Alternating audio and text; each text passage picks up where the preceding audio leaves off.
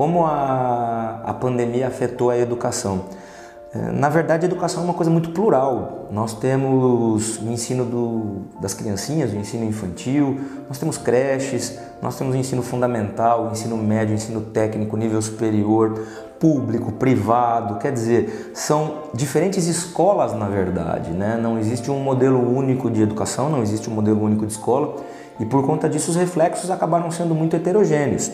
É, por exemplo, alguns sistemas de ensino, alguns colégios já faziam uso de alguns portais auxiliares que, de certo modo, facilitaram essa migração para um, um ambiente de atividades remotas, por meio de ensino online e coisas do tipo. Outros não, outros não tinham essa, essa, essa facilidade, esse repertório todo de material.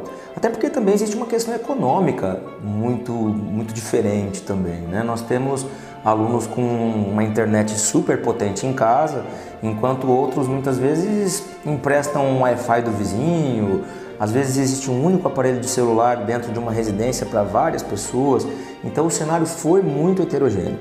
E nesse sentido, as escolas, diferentes como são, acabaram adotando estratégias diferentes também. Algumas a toque de caixa muito rápido, em dois, três, quatro dias, adaptaram-se a esse modelo de ensino online, vamos dizer assim, por meio de plataformas. Existem N plataformas que o pessoal foi utilizando, né? da Microsoft, do Google, do Moodle e às vezes dos próprios sistemas de ensino. E com sucesso já conseguiram de alguma forma. Outras tentaram e não deu certo, outras tentaram e não deu certo. Outras, até para poder se estruturar mais, chamaram as férias do meio do ano para mais ou menos ali o mês de abril, para que pudesse se montar uma estrutura. Outras suspenderam as atividades e depois retornaram. Quer dizer, cada uma tentou de alguma forma se adequar a essa situação. Num primeiro momento bem difícil mesmo, bem difícil, porque estava todo mundo com bastante medo da própria pandemia, como hoje também muita gente ainda tem medo, embora a sociedade aos poucos começou a se acostumar com ela, né? mas o receio era muito grande e migrar um modelo de educação que é tradicionalmente presencial para o online não é fácil.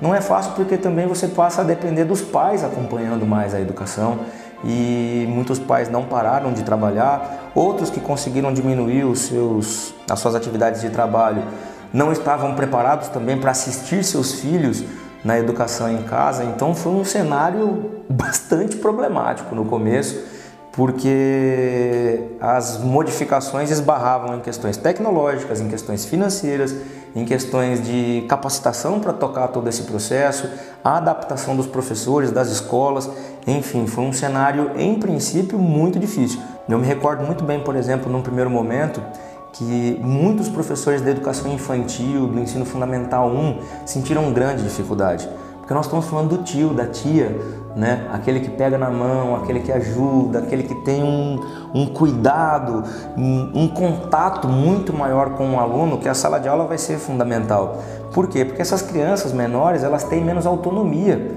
no, no processo de ensino-aprendizagem, né? Ao passo que à medida que nós temos alunos um pouco mais velhos, eles já com mais familiaridade, por exemplo, com o celular, que eles sabem usar super bem, né, os computadores, eles acabam sendo mais autônomos, né? Então, nessas salas em que os alunos são maiores, as metodologias dos professores puderam encaixar com um pouco mais de facilidade. Você montava, por exemplo, uma videoconferência, o professor falava, o aluno anotava e trocavam perguntas, simulavam seminários, simulavam salas de aula invertidas e coisas do tipo e a coisa acontecia. Agora, por exemplo, para alunos de ensino infantil a coisa ficou um pouco mais complicada. Uma outra situação também, alunos de nível superior, é uma coisa bem interessante. O, muitas vezes esse aluno trabalha o dia todo, então ele ia para a faculdade, era um momento em que ele enturmava de uma maneira um pouco diferente, se relacionava com as pessoas, trocava ideias. E às vezes, depois de um grande dia de trabalho, ficar à frente de um computador assistindo duas, três, quatro horas de aula, não é uma coisa fácil também. Então, teve que rolar essa adaptação. Então, o aluno teve que exercitar muito o foco, teve que exercitar muito a capacidade de se adaptar a esse novo modelo. E o que eu queria pedir para vocês, alunos, é sejam solidários aos seus professores, abram a câmera, abram o áudio se vocês puderem. Vamos interagir lá para que a frieza de um ambiente remoto se torne menor e todo mundo possa interagir um pouco mais. Nós falamos muito das competências socioemocionais e uma das mais importantes atualmente, não só para professores, como para praticamente todas as profissões, é a tal da resiliência, né? sempre muito comentada, a capacidade de se adaptar a situações difíceis. E eu particularmente vi muitos amigos, colegas de profissão darem show nesse sentido. Professores que não tinham afinidade com, com algumas tecnologias, com o uso de uma câmera, por exemplo, que às vezes para uma pessoa é super simples, para outras é um bicho de sete cabeças, né? O professor se sente super à vontade com 30, 40, 50 alunos ali, mas parece que quando ele vai dar aula para um, um, recurso audiovisual, ele se sente travado. E muitos colegas, muitos amigos se superaram mesmo nesse sentido. E eu acredito que muito disso vai ficar. Vai ficar. Existem N avaliações online que você pode aplicar, utilização de portais para trocar materiais, por exemplo. Isso é um, é um ponto pacífico e fantástico. Eu acho que muita gente evoluiu nesse período da dificuldade, nesse período da, da pandemia, nesses quesitos tecnológicos. Né? Agora, uma outra coisa que se mostra também é que esse momento mostrou como a escola é importante. Eu acredito que o retorno não vai ser fácil.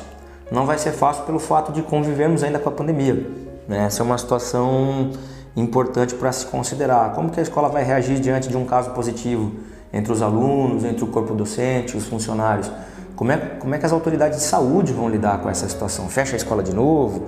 Né? Existe a questão também de um, um, grupo de alunos ficarem em casa, outro grupo acabar indo para a escola.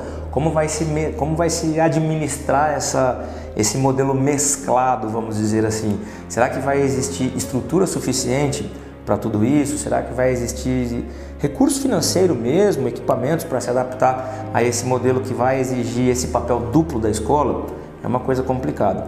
Porque nós sabemos que, na verdade, as coisas costumam acontecer melhor quando todo mundo sente segurança. E eu venho percebendo por alguns questionários que se aplicam junto a pais, junto a alunos, junto à comunidade escolar de modo geral, e que existe uma insegurança muito grande dessa volta ainda. Né? Existe uma insegurança muito grande de, de como tudo vai acontecer.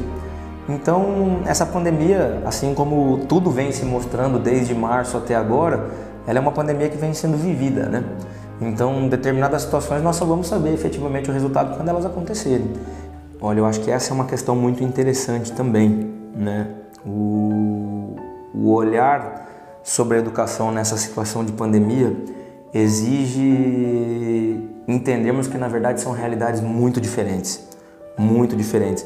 Aliás, um dos grandes compromissos que todos os educadores, todos os gestores, os governos, as empresas, de modo geral, precisam assumir após essa pandemia é combater os abismos que foram aumentados diante desse cenário. Porque, como eu já havia comentado anteriormente, algumas estruturas se adaptaram muito mais rápido a tudo isso, outras não.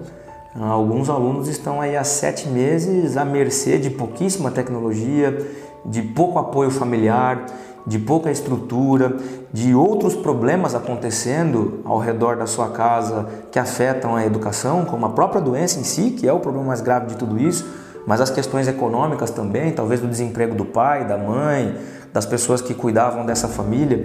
Então, um grande desafio da volta vai ser tentar mitigar esses problemas, porque alguns alunos estão super bem assistidos diante dessa realidade. Por um outro lado, nós temos muita gente que está completamente abandonada dentro desse cenário. Então, esses hiatos gigantes vão precisar ser combatidos porque nossa educação já é de certo modo tão injusta, né? E essa situação da pandemia, infelizmente, potencializou bastante isso. A pandemia, a pandemia me mostrou que nós precisamos aprender constantemente. Esse é um ponto importante. As, as profissões, de modo geral, elas volta e meia são sacudidas por algumas situações, né? Uma situação conjuntural econômica, uma alteração brusca na tecnologia, uma situação de uma doença que acometeu o planeta como essa. Então, ela mostra que primeiro Nós precisamos estar prontos para as mudanças. Acho que esse é um ponto fundamental. E uma outra coisa que a pandemia me mostrou é que eu gosto muito de alunos. E eu gosto muito da presença dos alunos. Por mais que eu também trabalhe em modelos de ensino à distância, a sala de aula é um lugar mágico. A sala de aula é um lugar de troca, de interação, em que você constrói amizades, em que você participa ativamente da vida dos alunos, em que os alunos participam ativamente da sua vida. E a sala de aula é um lugar insuperável. É um lugar insuperável para aquele que tem na veia o gosto de ser professor. Então, eu não abro mão da sala de aula. Eu não abro mão da sala de aula e a, a pandemia me mostrou claramente isso. Eu queria deixar minha mensagem especial aqui para todos os formandos, especificamente. Galera de nono ano, galera de terceirão do ensino médio, galera de último ano de faculdade. Eu tenho bastante empatia por vocês, bastante carinho por vocês e estou sofrendo com vocês também. Nós sabemos que os últimos anos dos ciclos são anos muito especiais, são anos em que a galera faz caneca, a galera faz camiseta, a galera organiza formatura, participa de gincanas, participa dos trotes, esses trotes saudáveis, solidários muitas vezes. E essa situação, de certo modo, tomou esse ano de vocês, que são anos únicos, não é verdade? Os anos da formatura. É, eu confesso de coração que eu fico muito triste por conta desse momento, mas eu peço a Deus que vocês, na longa vida de estudantes, somos eternos estudantes, tenham oportunidades para curtir esses momentos num outro momento, numa outra etapa, num outro ciclo que vai ser tão vitorioso como esse, você pode ter certeza disso.